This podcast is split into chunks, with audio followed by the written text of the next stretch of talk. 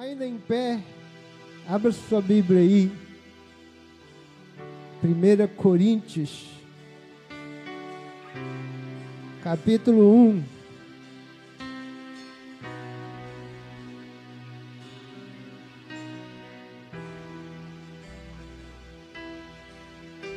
Primeira Coríntios capítulo 1, a partir do verso 18.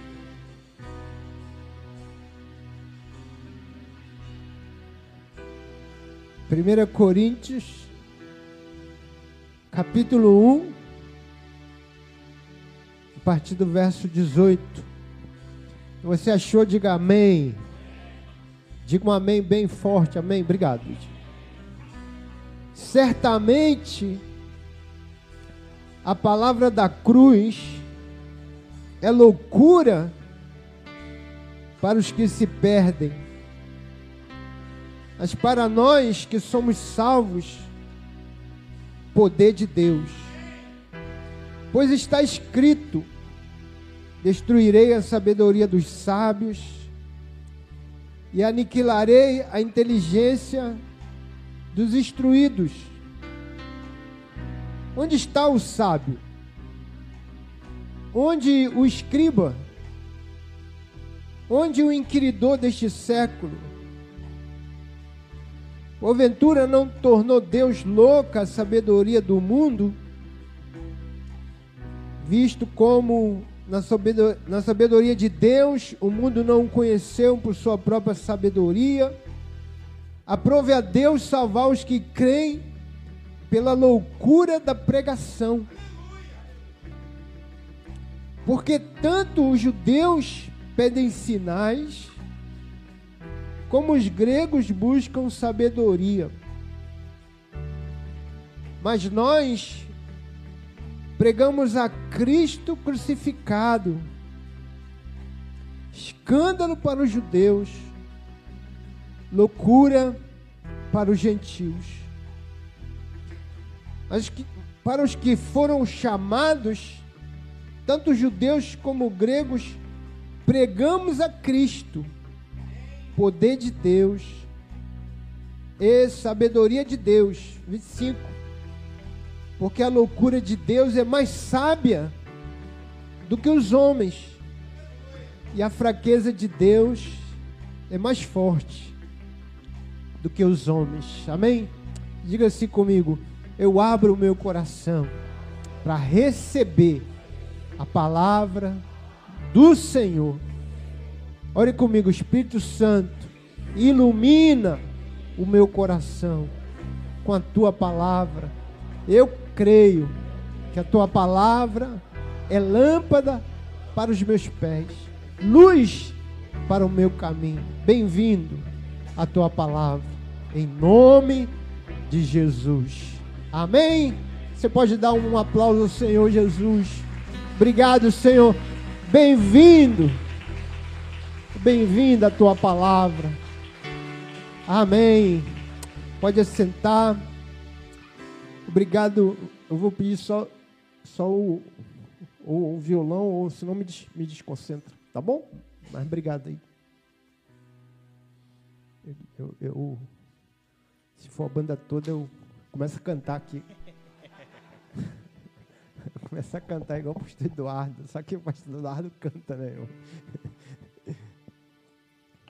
Amém, irmão? É, eu vou contar uma história, irmãos. Não está na Bíblia, não está em Judas, não está em lugar nenhum, não. Mas é o tema da nossa palavra. Dizem, essa história diz que Jesus disse ali aos discípulos, é, Ide por todo mundo e pregai o evangelho toda criatura. E foi para o céu, e chegando lá no céu, ele chegou muito feliz, ó, está consumado. Né? Deixei lá uns meus discípulos. E aí os anjos, né? Ô oh, Jesus, que bom, a obra consumada, a obra consumada. Os anjos começaram a se alegrar com ele. E aí o anjo falou assim: Jesus, mas Está tudo na mão dos discípulos. Ele falou: É, tá, agora está na mão dos discípulos. e, e do Espírito Santo. E aí o, o anjo falou: mas, mas aí qualquer coisa, se der errado, o senhor tem plano B, né? Ele falou: Não, não tem plano B, não.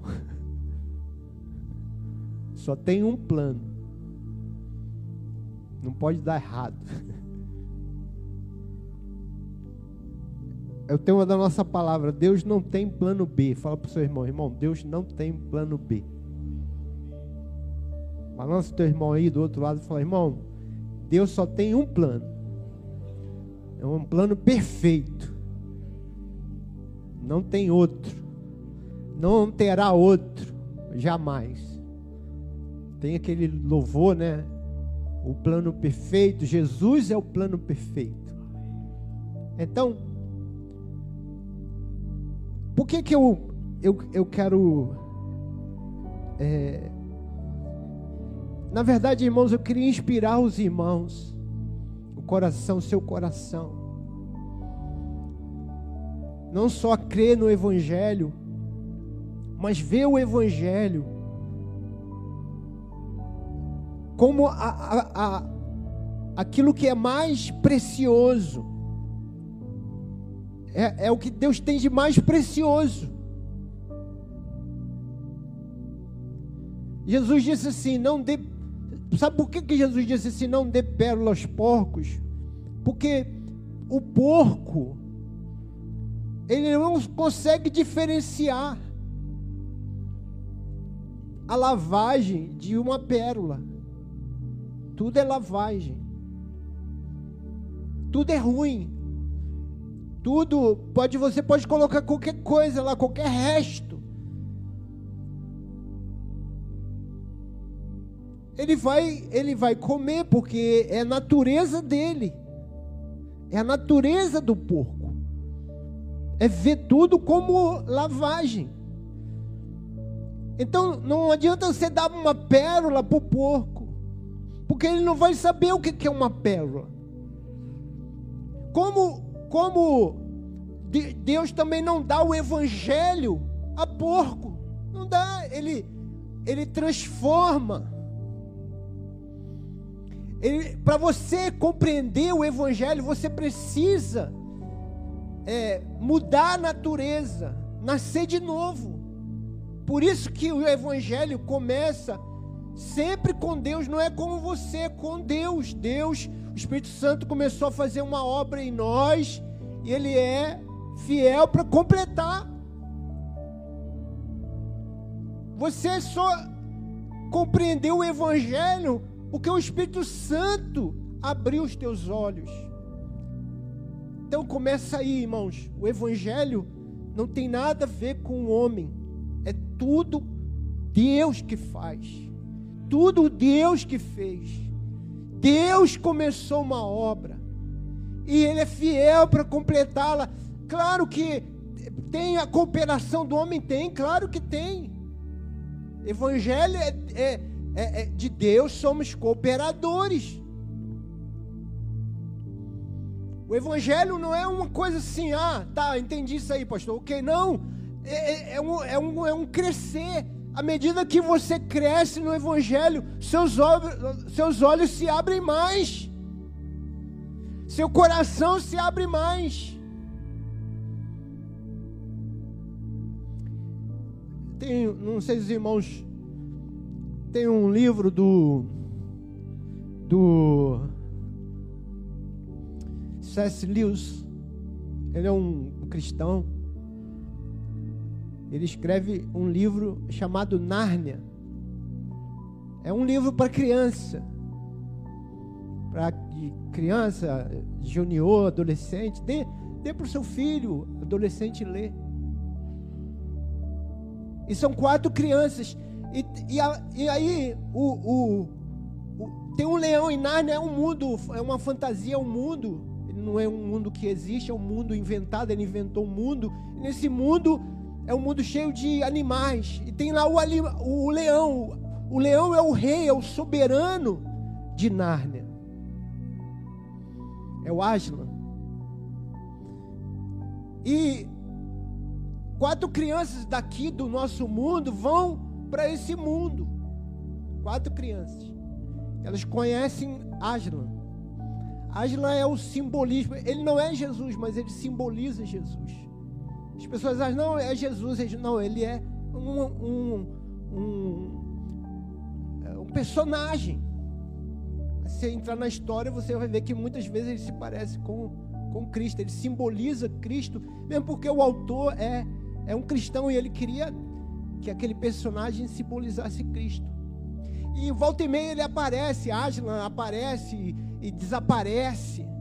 E tem um momento que as quatro crianças estão em Nárnia e, e são quatro crianças com uma escadinha, tem a menorzinha, tem a outra e tem o maior. E, e tem uma hora que a, a, é, Aslan aparece só a, a menorzinha que vê os três. Ela diz: Aslan está ali. Eu estou vendo e, os, e eles não conseguem, ninguém consegue ver a não ser a criança. E ela disse: Eu estou vendo Aslan. E aí, tal, ninguém está vendo, tal. E ela vai entrando na floresta, porque ela já tinha visto Aslan. E ela vai entrando na floresta para buscar, ver se ela consegue encontrar o Aslan, que é o leão. Ela vai entrando e de repente ela encontra aquele leão enorme e ela fica feliz porque ele é o rei. Todo mundo quer ficar perto de Aslan, ele é o soberano de Nárnia. E, e ela já tinha visto Aslan. E tinha muito tempo que ela não, eles não tinham mais contato com ele. E ele, quando ele, ela encontra, eu acho essa, essa parte muito interessante. Quando ela encontra Aslan, é, ela diz assim: Aslan, você cresceu como se ele tivesse maior do que ele tinha estado antes. E, e o Aslan fala para ela assim: Minha filha, não foi eu que cresci, foi você que cresceu. Porque à medida que você cresce, eu cresço aos teus olhos. Vê se isso não é bíblico, irmão. Não é Jesus, não cresce mais. É você que tem que crescer. Quando nós crescemos, Jesus vai crescer. O Evangelho de Jesus vai crescer. Por que, que o Evangelho, às vezes, para alguns crentes, parece que o Evangelho se torna menos importante, se torna menor? Mas não é porque o evangelho é menor, é porque você deixou de crescer. Paulo diz que nós não podemos receber um alimento sólido. Ficamos recebendo leitinho porque nós não crescemos. Paulo chega a dizer: "Olha, já era para vocês ser mestres. Mas eu ainda tenho que dar para vocês leite. Não é ao invés de alimento sólido. Por quê? Porque o evangelho não é para você parar. É para você aprofundar. O evangelho é assim, você pode ir mais fundo, você pode ir mais alto, porque não, não adianta, não tem limite para o Evangelho. O Evangelho, você vai passar a eternidade inteira. E você não vai conseguir mergulhar e saber tudo que precisa saber a respeito do Evangelho. É isso que Paulo está dizendo aqui. Paulo está dizendo: nós pregamos, não é sabedoria dos homens. Quem quer sabedoria são os gregos. Porque os gregos eles querem explicar tudo de uma maneira racional. E nós somos herdeiros de, disso. E não é nada de errado nisso, irmão. Existem muitas coisas que nós precisamos usar razão para entender. E Deus nos deu a razão. A razão é uma coisa que Deus colocou em nós. Só que nem tudo se explica pela razão. Os gregos querem explicar tudo pela razão, querem sabedoria, Paulo diz. Os judeus querem sinais. Buscam sinais, eles querem, ele quer saber qual o sinal. Ah, ele é o Messias, mas qual é o sinal? Ah, o Messias veio, mas qual é o sinal? Eles, eles só querem saber o sinal, eles querem, eles não conseguem nem ler os sinais que existem. Eles só querem saber qual é o sinal. Mas Paulo diz: Mas nós pregamos Cristo crucificado. Isso, veja, irmãos, que ele fala isso é loucura. Mas é loucura de verdade. Por que, que é loucura? Porque é tão simples, meu Deus.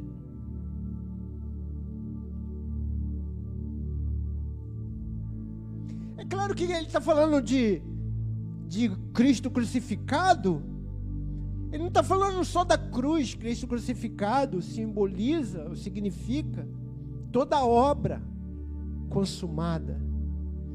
Significa que Jesus deixou a sua glória e se fez carne. Significa que antes da fundação do mundo, ele já tinha sido crucificado. Significa o sangue precioso derramado, remissão, libertação. Irmão, e como eu disse aqui, nós vamos passar a eternidade toda e você não vai entender. Significa o amor de Deus é tão grande.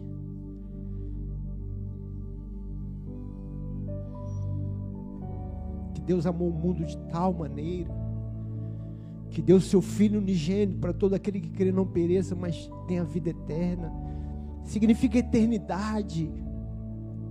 Significa que Deus criou o homem na sua imagem semelhança, e o homem pecou, mas ele, por amor, veio resgatar o homem.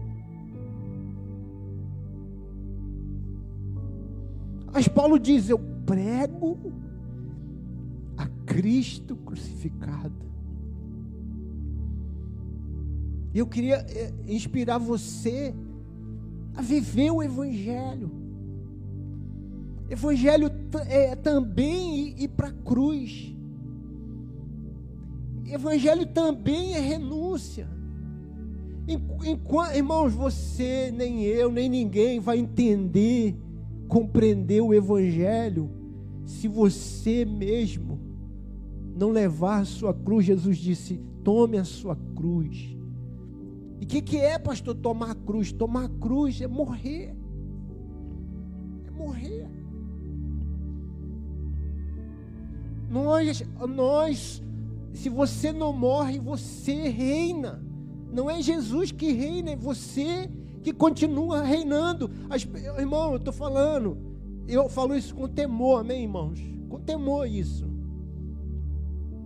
Não estou me, me colocando aqui cheio de virtude para você. Não, estou dizendo, essa é a batalha de todos nós. Até aqueles irmãos que chegam assim, pastor, Deus me falou. Eu sei, irmãos, eu estou falando de coração, sei que Deus não falou nada. Ela está tomando uma decisão egoísta, ela está uma decisão carnal, ela quer fazer uma atitude, tomar uma atitude errada, e ela só começa dizendo: Deus me falou, para eu não questionar o que ela vai falar depois. Não que o meu tempo aqui acabou. Não porque eu estou indo embora. Não porque não sei o que. Não por causa disso e aquilo. Irmão, fala simplesmente assim, pastor. Eu estou indo embora da igreja. É mais bonito. É mais honesto. Não espiritualiza a sua carnalidade. Pastor, eu não consigo lidar com isso, eu preciso crescer e eu tenho que, eu tenho que sair, eu tenho que ir embora. É mais bonito, ser honesto é evangelho, ser verdadeiro é evangelho. Não fica espiritualizando, não, Deus me falou que meu tempo aqui acabou, que não sei o que, não sei o Irmão, para com isso, não tem criancinha mais aqui. Não, não, não precisa enganar a si mesmo, nem, nem a mim, nem a ninguém. Entende? Quando a gente fica religioso, a gente deixa de ser o Evangelho, de viver o Evangelho. Viva o Evangelho. Evangelho é para a cruz, é encarar a dificuldade, dizer: não, irmão, é difícil, é difícil, mas eu estou com Cristo. E aquele que está em Cristo, nova criatura é. Eu tenho um problema para resolver com a minha esposa. Eu tenho um problema para resolver com meus filhos. Eu tenho um problema, eu tenho que lidar com isso em oração. Eu tenho que lidar, lidar com o meu patrão. Eu tenho que lidar com o mundo. Eu tenho que lidar com a política. Eu tenho que lidar com tudo isso aqui. Mas eu não sou daqui. Eu sou cidadão do céu. Isso é o Evangelho. O Evangelho é saber que você está indo para Canaã. A gente vive aqui sabendo que a gente está numa peregrinação. Quando eu fui a Israel, eu recebi um diploma lá no final, e o diploma de peregrino. O que é peregrino? É o que passa. Eu só passei, eu não sou dali, não sou daquela terra. Eu só passei foi um, eu passei por ali. Eu vi o que tem lá. Nós somos peregrinos aqui, nós estamos aqui passando, vamos, estamos vendo o que tem aqui, mas nós não somos mais daqui. Por quê? Porque Jesus abriu um caminho. Aleluia. E que que o que que é importante, pastor, eu saber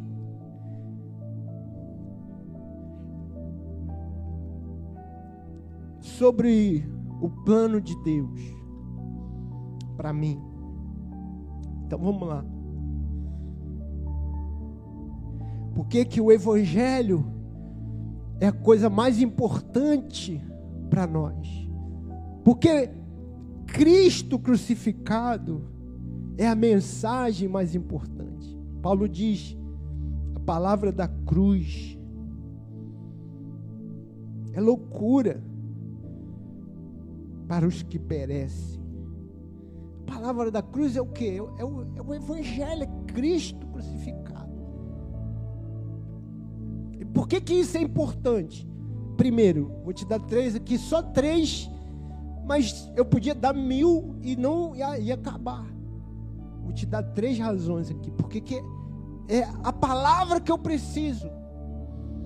Como eu disse lá hoje para os discípulos, no discipulado, Irmão, uma vez eu vi, eu falando lá com os eu falei, irmãos, isso aqui é o que a gente precisa saber. O Evangelho. Tudo mais é, é resto. As sete coisas para o casamento dar certo. É, é, é bom, é bom. Há dez razões para você crescer, prosperar. É bom, é bom. Mas, irmão, a rocha é o Evangelho, é Cristo. É Cristo. Ele, é, a Bíblia diz que ele é a pedra principal. Se não tem a pedra principal, desaba tudo. Você pode fazer o prédio mais lindo que você fizer, ele vai desabar, porque tem uma rocha que sustenta a casa. Que sustenta o casamento, que sustenta a família. Não é o político, não é a política, não é, não é o governo, não é. Não é o seu temperamento, não é o seu caráter. O teu caráter é importante, claro que é importante.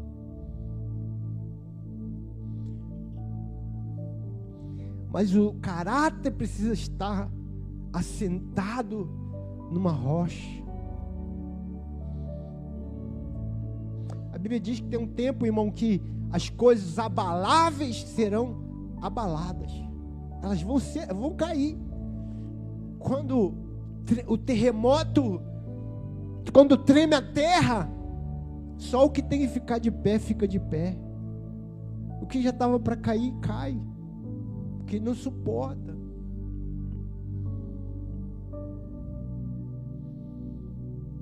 Aleluia. Então, vou te dar três aqui. Primeiro, Cristo crucificado é a única possibilidade de acesso a Deus. Escutou isso, irmão? Cristo crucificado é a única, única possibilidade de você ter acesso a Deus. Não tem outra maneira de você ter acesso a Deus. Não tem outra. Ah, mas eu vou orar, você é uma boa pessoa. Não existe outra possibilidade de você acessar Deus. Deus habita em luz inacessível. Deus é inacessível ao pecador. Ele é outro. Ele não é como nós, ele é outro. Nós precisamos de alguém que seja o intermediário, e não existe intermediário pastor, padre, bispo, não existe intermediário homem. Por isso que Jesus veio. Por isso que ele foi crucificado. Porque ele é o próprio Deus que se fez homem. E disse: Quem vem a mim, vem ao Pai. Eu sou o caminho, eu sou a verdade, eu sou a vida. Então, quando você ajoelha para orar, é Jesus que, que ora com você, é Jesus que leva a tua oração, é Jesus que diz: Olha aí, olha, olha, está indo uma oração aí. É por isso que nós oramos em nome de Jesus. Ele é o sacerdote da nossa alma, Ele é o pastor desse rebanho. Não existe Irmão, não existe possibilidade de acesso sem Deus. Não existe nenhuma obra. Jesus disse, o Paulo disse em Efésios, né? É, pela graça sois salvos mediante a fé. Isso não vem de vós, é dom de Deus, não vem de obras, para que ninguém se glorie. Ninguém vai chegar no céu e vai dizer: Olha, aqui as minhas obras, porque não existe nenhum mérito, nenhuma obra que se torna mérito. A única obra que tem mérito no céu é a obra consumada da cruz. Aleluia.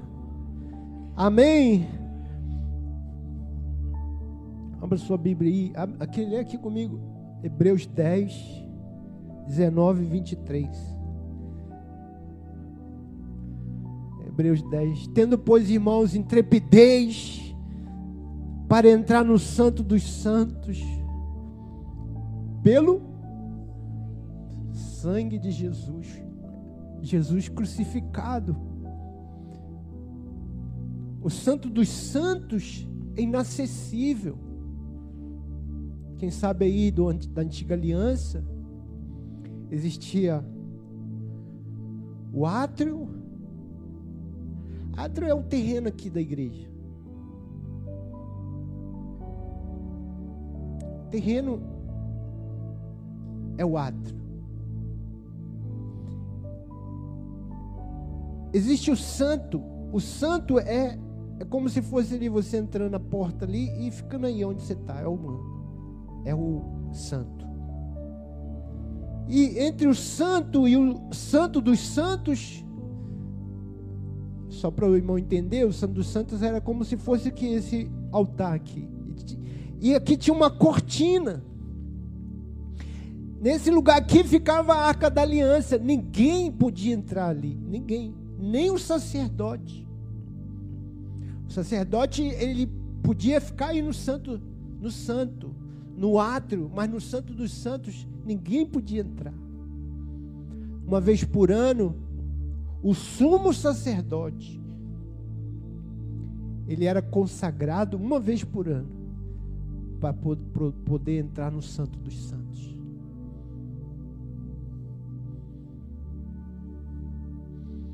E a sua roupa que ele entrava era cheia de sininho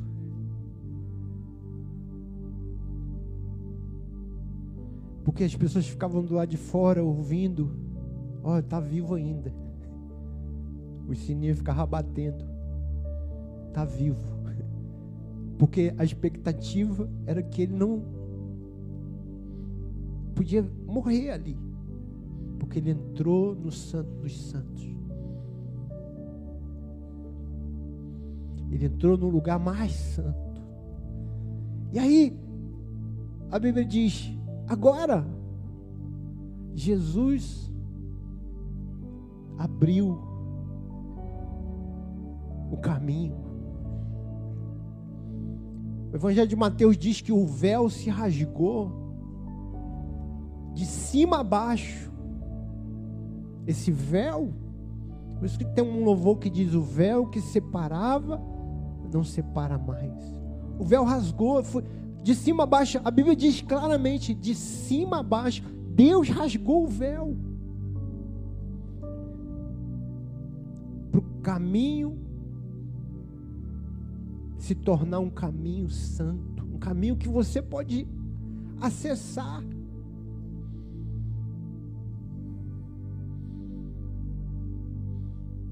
Por que, que o caminho abriu? Porque Jesus morreu na Eu precisava chegar para o sacerdote e falar: olha, precisa ter um. Precisa você me levar a minha oração, você precisa de eu levar a minha oferta, você precisa de, de interceder por mim. Mas agora o caminho para Deus se abriu. o vivo e novo caminho, pelo sangue de Jesus.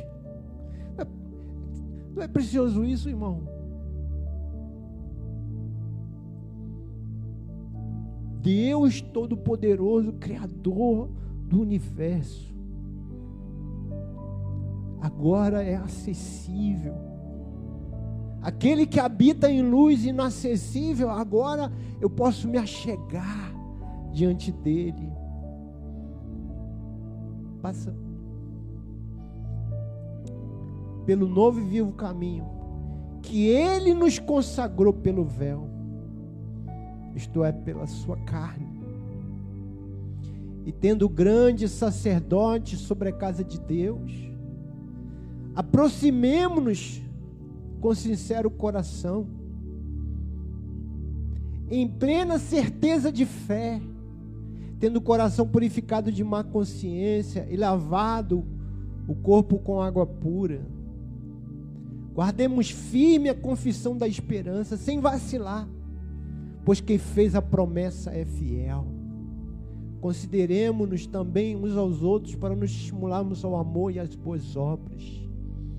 Não deixemos de congregar-nos, como é costume de alguns Antes façamos admoestações e tanto mais quanto vê discutir se aproxima. Abra para mim também Hebreus 4:14. Hebreus 4:14. Tendo pois a Jesus, o filho de Deus, como grande sumo sacerdote que penetrou os céus, conservemos firmes a nossa confissão. Porque não temos sumo sacerdote que não possa compadecer-se das nossas fraquezas. Antes, foi ele tentado em todas as coisas, a nossa semelhança, mas sem pecado. Acheguemos-nos, portanto, confiadamente, junto ao trono da graça, a fim de recebermos misericórdia e acharmos graça para socorro em ocasião oportuna. Olha isso aí, irmão. Acheguemos-nos, portanto, confiadamente. Aonde? Ao trono da graça, ao trono de Deus, ao trono do Pai. A fim de quê? A fim de recebermos misericórdia e acharmos graça para socorro em ocasião oportuna. O que, que você vai achar diante de Deus? Socorro, graça. Você não vai chegar diante de Deus e, e, e ser punido, e ser castigado, e toma a paulada na cabeça. Não, se achegue diante de Deus e encontre graça, misericórdia, socorro. Socorro. Por quê? Porque eu posso chegar lá. Porque Jesus me deu acesso. A cruz tornou isso possível. Aí os irmãos falam: ah, eu não consigo orar, não. Ah, Deus não me ouve, não. Ah, eu sou tão desanimado para orar. Ok.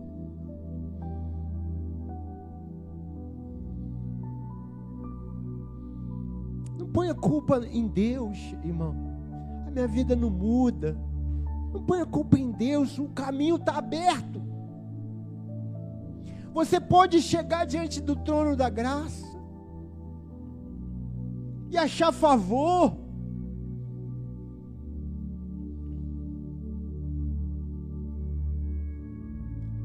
E achar misericórdia. E achar perdão. E as pessoas dizem: Ah, eu entendi o que é o Evangelho. Não entendeu, porque se você tivesse entendido, você entrava. Se você tivesse entendido, você acessava o trono da graça de Deus. Todo dia, todo tempo. Porque, irmão, tem gente que quer, por exemplo, a, a, a rainha morreu, a rainha Elizabeth. Deus salva a rainha. Eu ouvi uma história tão engraçada. O, o senhor que trabalhava com ela,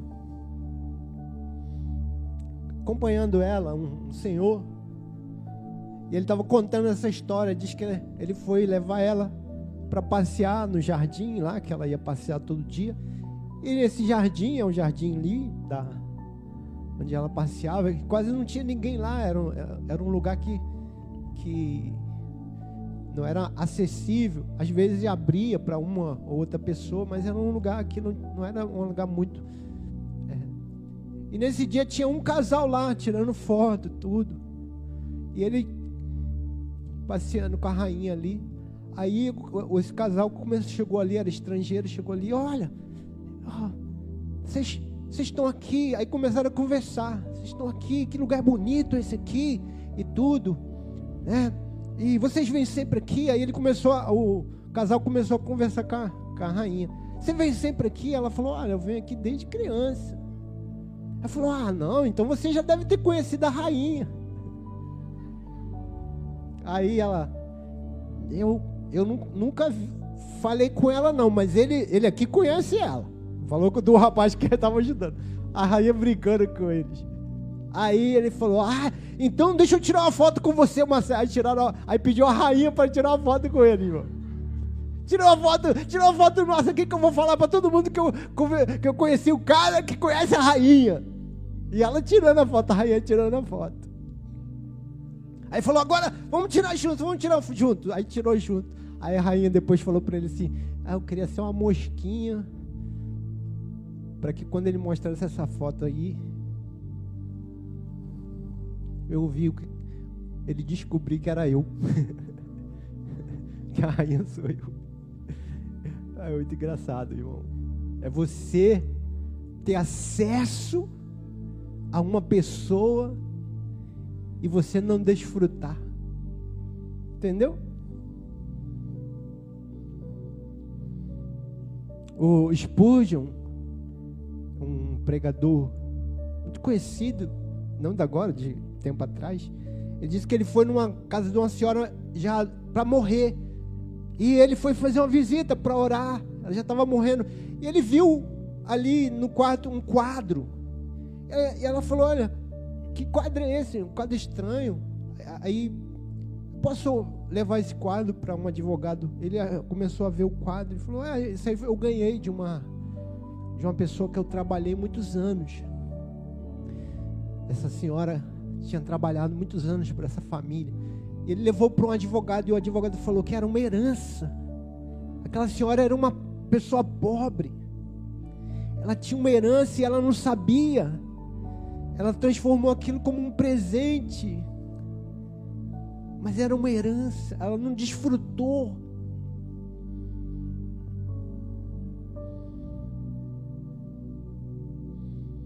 Que é o, o um dos tópicos aqui. Cristo crucificado é a única possibilidade de você desfrutar da promessa. Você pode repetir comigo? Cristo crucificado é a única possibilidade que eu tenho de desfrutar da promessa. Promessa. Leia comigo, vamos ler Gálatas 3, 29. Gálatas 3, 29. Se sois de Cristo, também sois descendente de Abraão, herdeiro segundo a promessa. Herdeiro. Quem que fez? Porque para você ser herdeiro, você tinha que ser o quê? Filho de Abraão. Mas ele te fez herdeiro na cruz. Você se tornou filho da promessa em Cristo. Significa, irmão, isso. Escute aqui, irmão. Por que promessa e não promessas?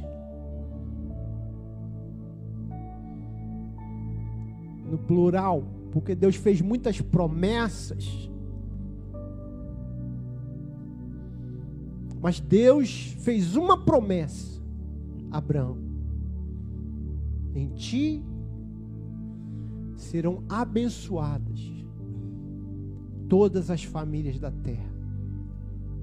Em ti, na sua descendência.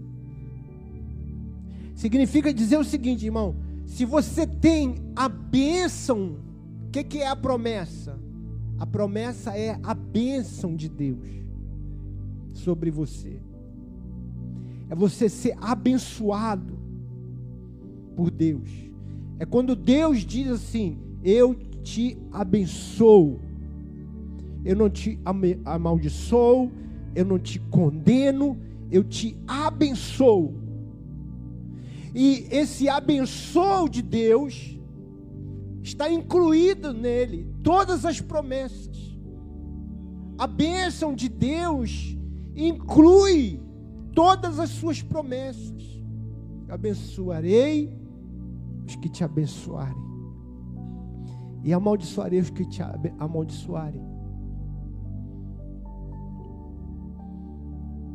Eu serei contigo, eu sou tua provisão, eu, te, eu sou perdão, eu sou tua força, eu, tô, eu sou contigo por onde quer que andares. Todas as promessas estão incluídos nesse eu te abençoarei. Todas. Saúde, longevidade. Só que assim, irmão, por que, que Cristo é a única possibilidade? Primeiro, porque Ele tornou isso possível na cruz. Porque eu era, eu era, eu estava fora da promessa. Eu estava fora dessa árvore. Eu fui enxertado nela. Paulo diz em Romanos. Mas, mesmo, escute aqui, irmão, mesmo eu tendo herança,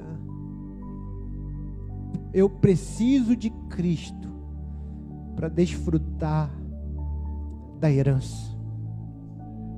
Porque você pode ter herança e não desfrutar dela.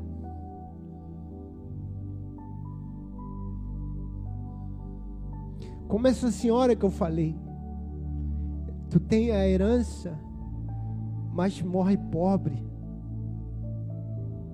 Você tem o poder, mas morre fraco. Você foi, você tem o sangue de Cristo, mas vive desprotegido. Você tem o socorro de Deus, o amparo, seu poder fluindo dentro de você, mas vive seco. Vive seco. Mas tem um rio, rio de vida fluindo dentro de você. Por que, que não desfruta? Porque para eu desfrutar eu preciso também de Cristo. Cristo é a chave para o desfrute, irmão.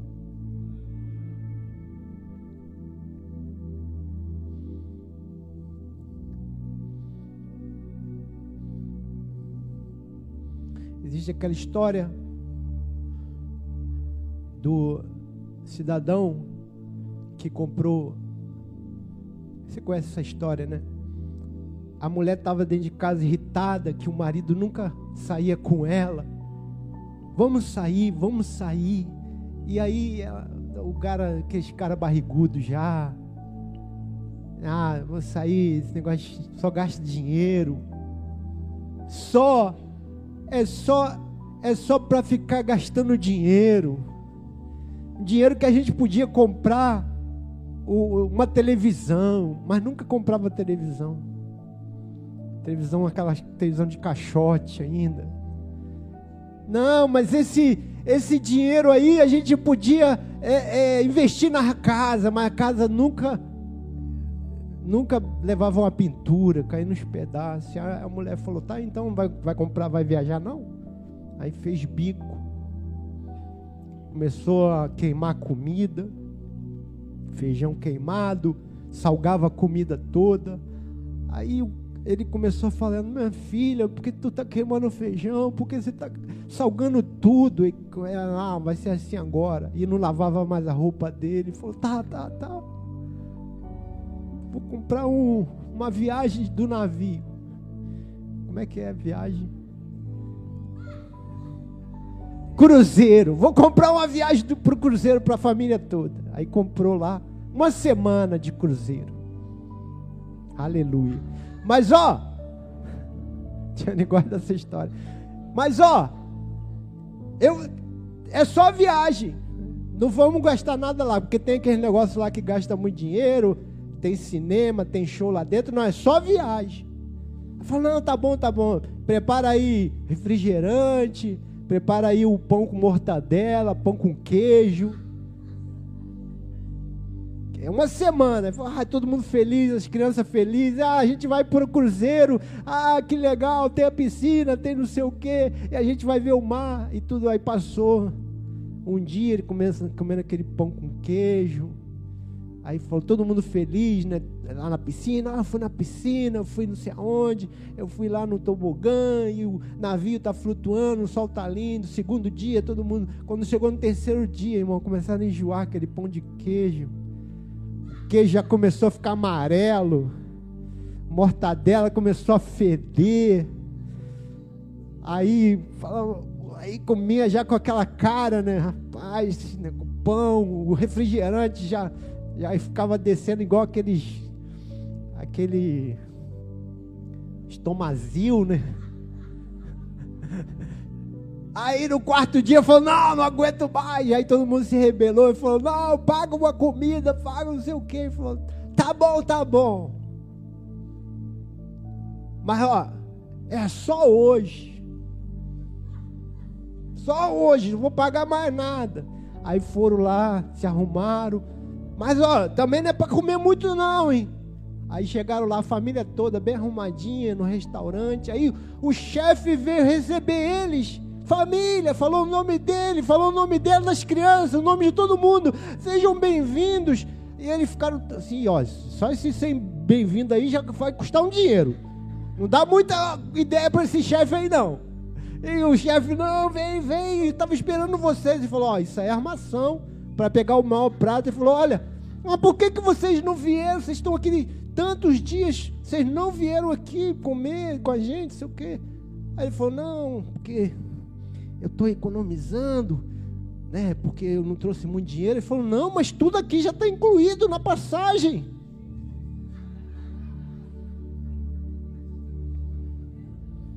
Vocês podem comer à vontade. E não vai pagar nada, que está tudo incluído.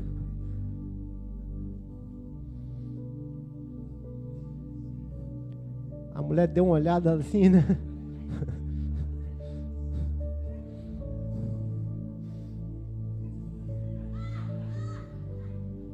Se fosse você, o meu amar, se fosse você, irmão, eu jogava, era o Jonas. Porque, irmão, como pode, irmão? Fala para o seu irmão, irmão, mas você faz a mesma coisa com Jesus. Você entrou no barco de Jesus, está tudo pago, mas você fica ali comendo pão, mortandela amassado com mortandela velha. E fala, ah, graças a Deus. É só sofrimento mesmo. Não, irmão. É vida abundante. Existe vida, existe alegria Existe cura nele, existe uma, uma porta aberta para você desfrutar. Existe uma paz que excede todo o entendimento. Existem promessas que o Senhor prometeu que está incluído no Eu te abençoo. Mas você precisa de Jesus para te levar.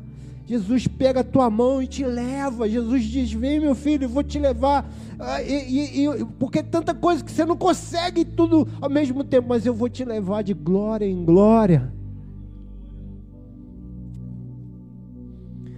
Eu estava ouvindo um, um, um, missionário, ele era um, um evangelista, né? E ele de, deixou tudo para pregar o evangelho.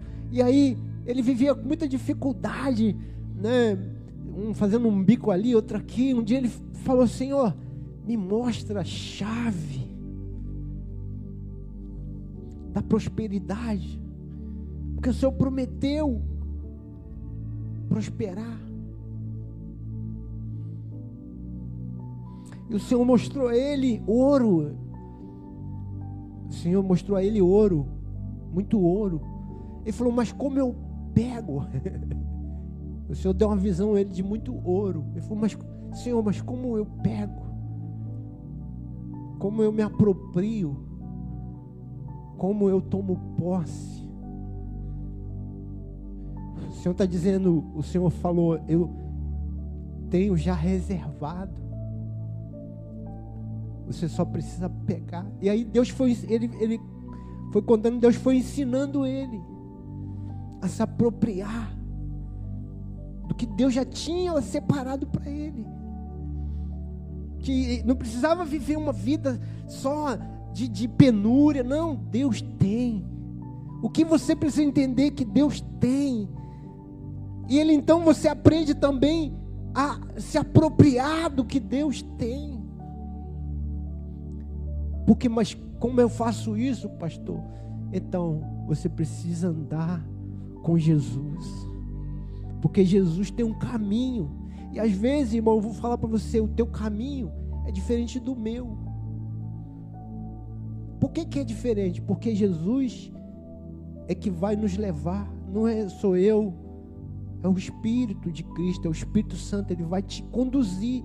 E, e todos nós temos um caminho a percorrer, todos nós estamos num nível de, de vida com Deus, então cada um ele tem um jeito, de tratar, cada um ele tem um jeito de ensinar, cada um ele tem um jeito, mas por isso que você precisa de Cristo para ter acesso à promessa.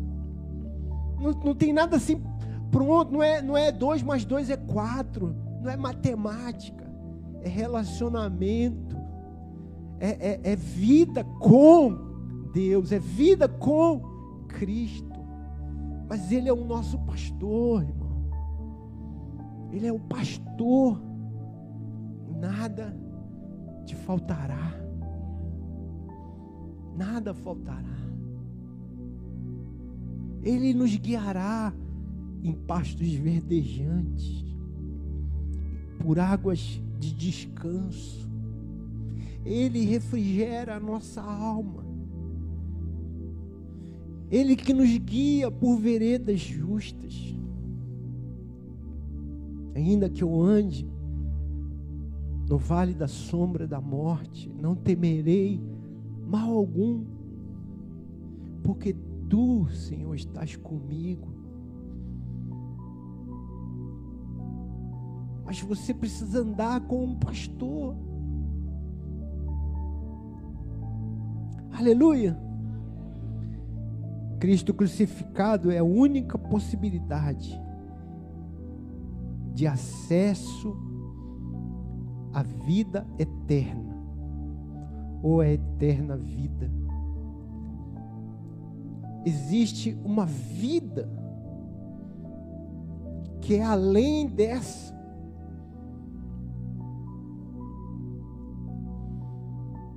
Isso aqui, irmãos, deixa eu falar para você, começa assim, que a vida eterna não é só para quando você morrer. É também. Mas a vida começa, eterna começa aqui. A vida eterna já começou para aquele que crê. Vida que não acaba.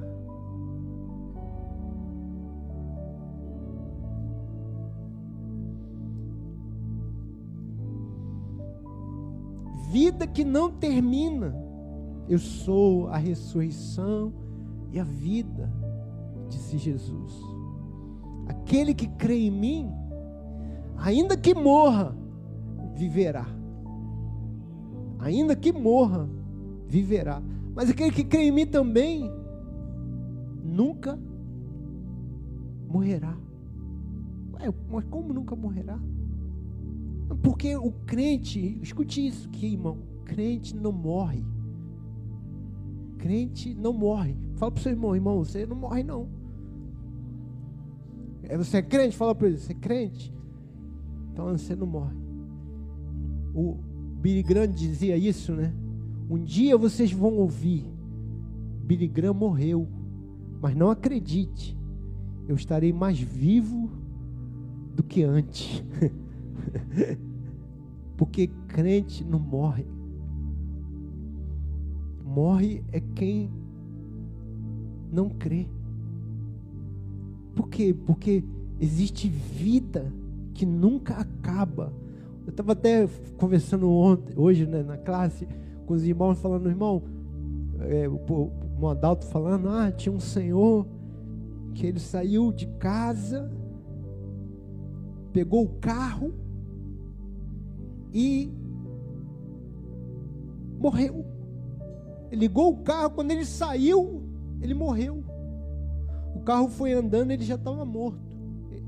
Ele saiu, estava vivo, mas o carro foi andando e estava morto.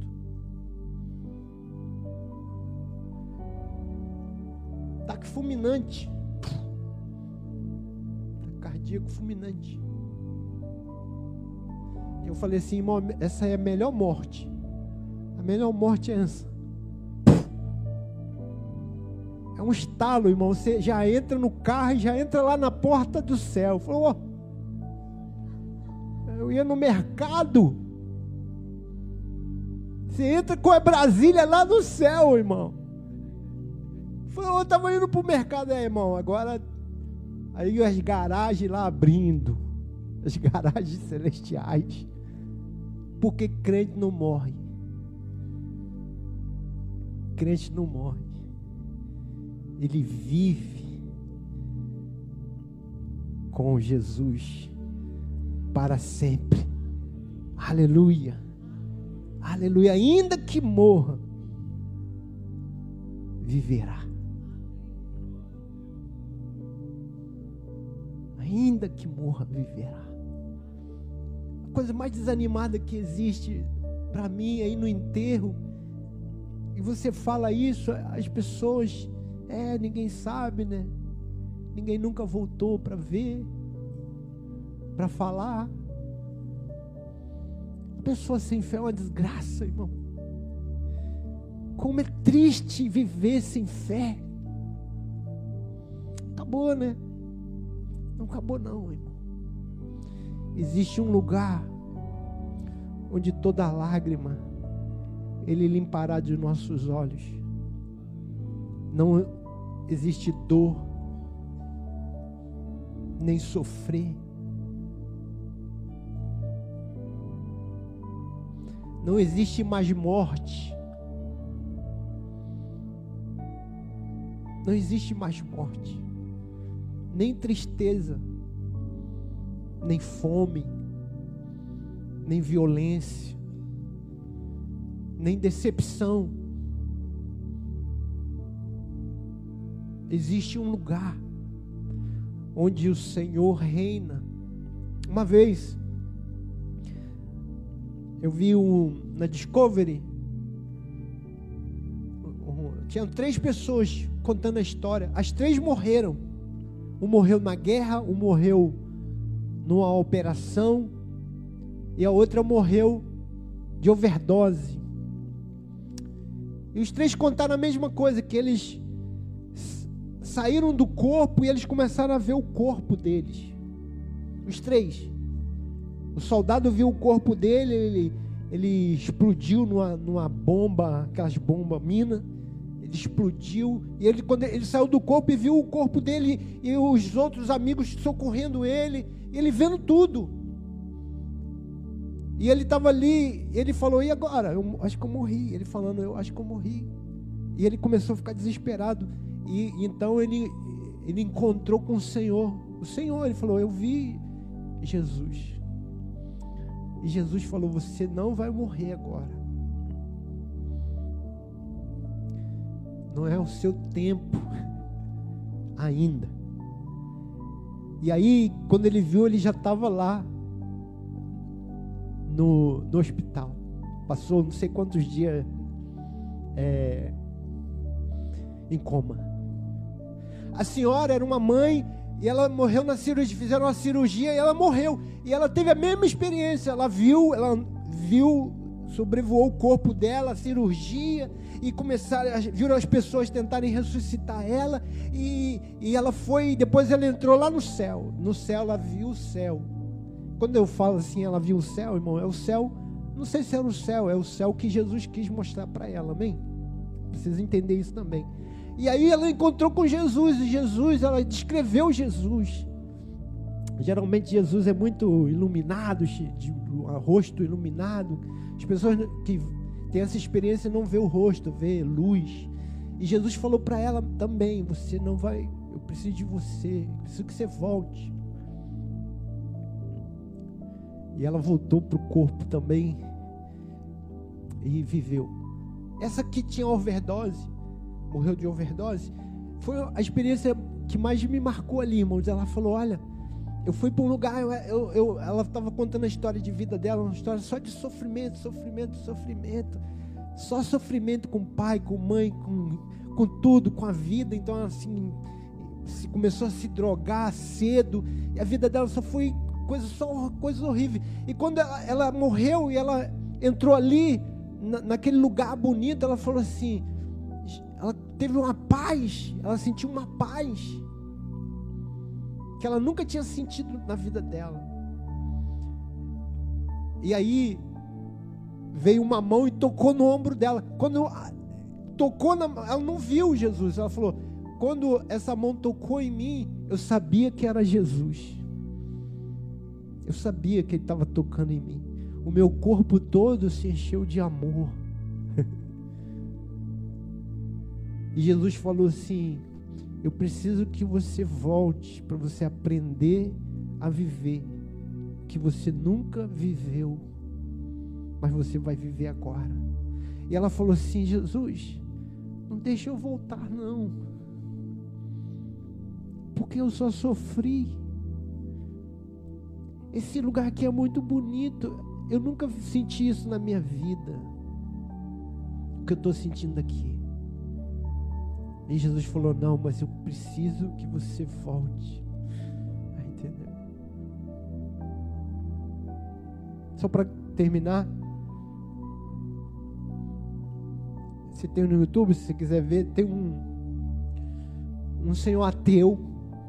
Por que, que Jesus faz isso, pastor? A pessoa vai no céu. Não é que a pessoa vai no céu, eu não vejo assim. Eu, eu vejo Deus querendo mostrar para elas como uma visão que existe vida depois que você morre. Então Deus mostra. Existe uma eternidade. Como esse filme, né? O céu existe, né? O céu existe o nome do filme. O céu é de verdade. Se você não viu ainda, vê lá. E aí esse, esse, esse homem morreu. Esse, ele era um cirurgião. E ele morreu. Era ateu, totalmente ateu. E ele morre, irmão. E aí, e aí fica ali todo mundo querendo ressuscitar durante 20 minutos. Ele fica morto durante 20 minutos. E ele vai para onde? Para o céu. E depois ele ressuscita. E aí, quando ele volta, ele fala: Ô, oh, eu vi, eu fui no céu. E aí os caras falam: Cara, tu é ateu, tu não vai pro céu depois que tu morre. Falou: Não, mas eu fui. Não, é uma coisa da tua cabeça. Ô, oh, não é da minha cabeça. Eu nunca, eu nunca fui criado que nada de, de, de fé. Meu pai não tinha fé, minha mãe não tinha fé. Ninguém na minha casa tinha fé, nunca fui para a igreja, não sei nada disso. Nunca passou pela minha mente coisas de céu, mas eu fui lá. Aí o pessoal começava a brincar, mas o que, que você viu? Você viu Deus? O céu tem Deus. Ele falou: Eu não vi Deus, mas eu sei que Ele estava lá, porque tudo lá tinha amor tinha muito amor, como que se eu pudesse pegar.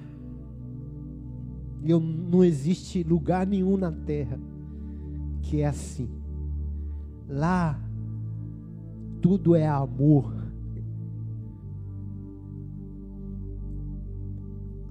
Como que uma pessoa tem uma linguagem? Isso é linguagem cristã, irmão. Deus é amor. Como uma pessoa que nunca leu a Bíblia, nunca, nunca viu nada de, de fé, nada, nada, nada, zero. Como ele pode descrever o céu assim? Lá tudo é amor. Quando o, o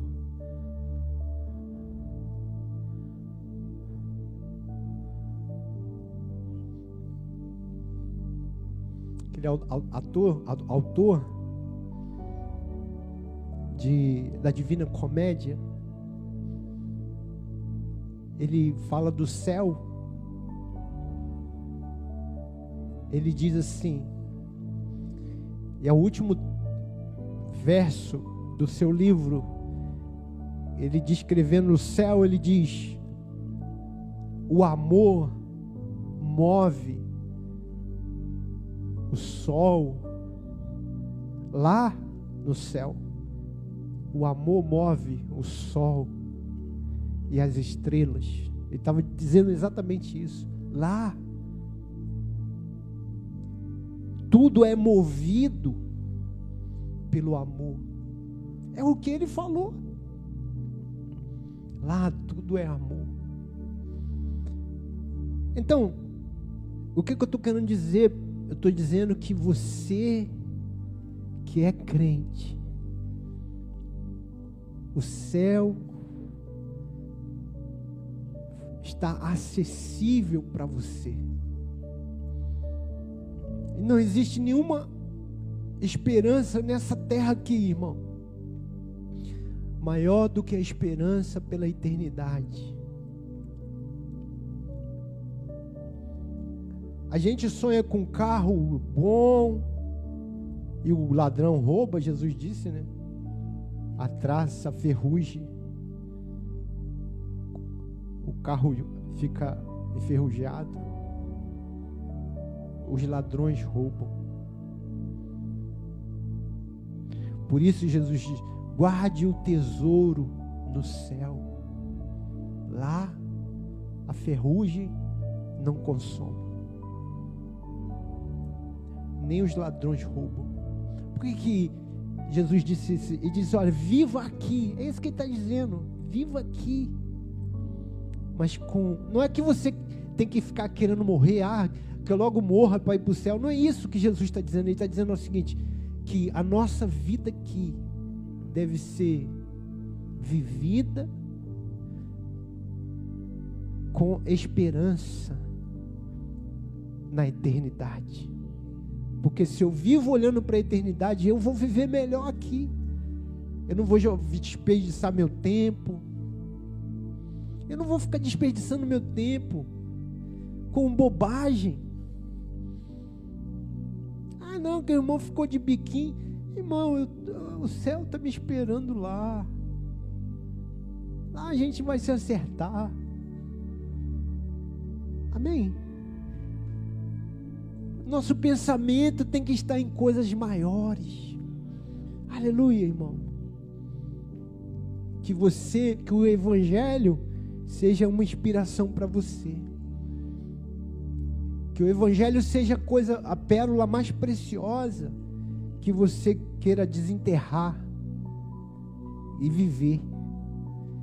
E, e também proclamar.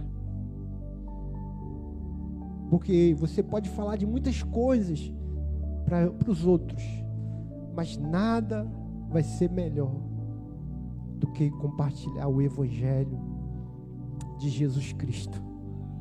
Amém? E você pode dizer assim: é, pastor, mas ninguém vai ouvir, não. É o contrário. As pessoas vão ouvir. Quando você quando o evangelho foi inspirador para você. Não foi só uma religião, quando foi uma coisa que tocar em você. Elas vão quando o o pregador lá, eu esqueci o nome dele. Ele ia pregar muito tempo atrás.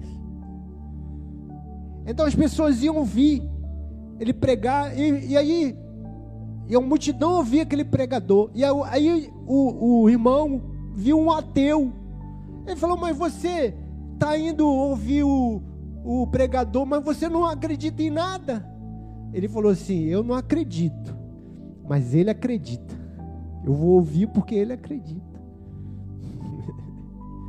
então, quando você acredita, as pessoas vão querer ouvir você. Aleluia! Dê um aplauso a Jesus. Aleluia. Vale a pena, irmão. Diga para o seu irmão, irmão, não tem plano B. Esse é o plano perfeito de Deus. Viva o Evangelho de Jesus. Amém? Receba aí em nome de Jesus. Receba mesmo.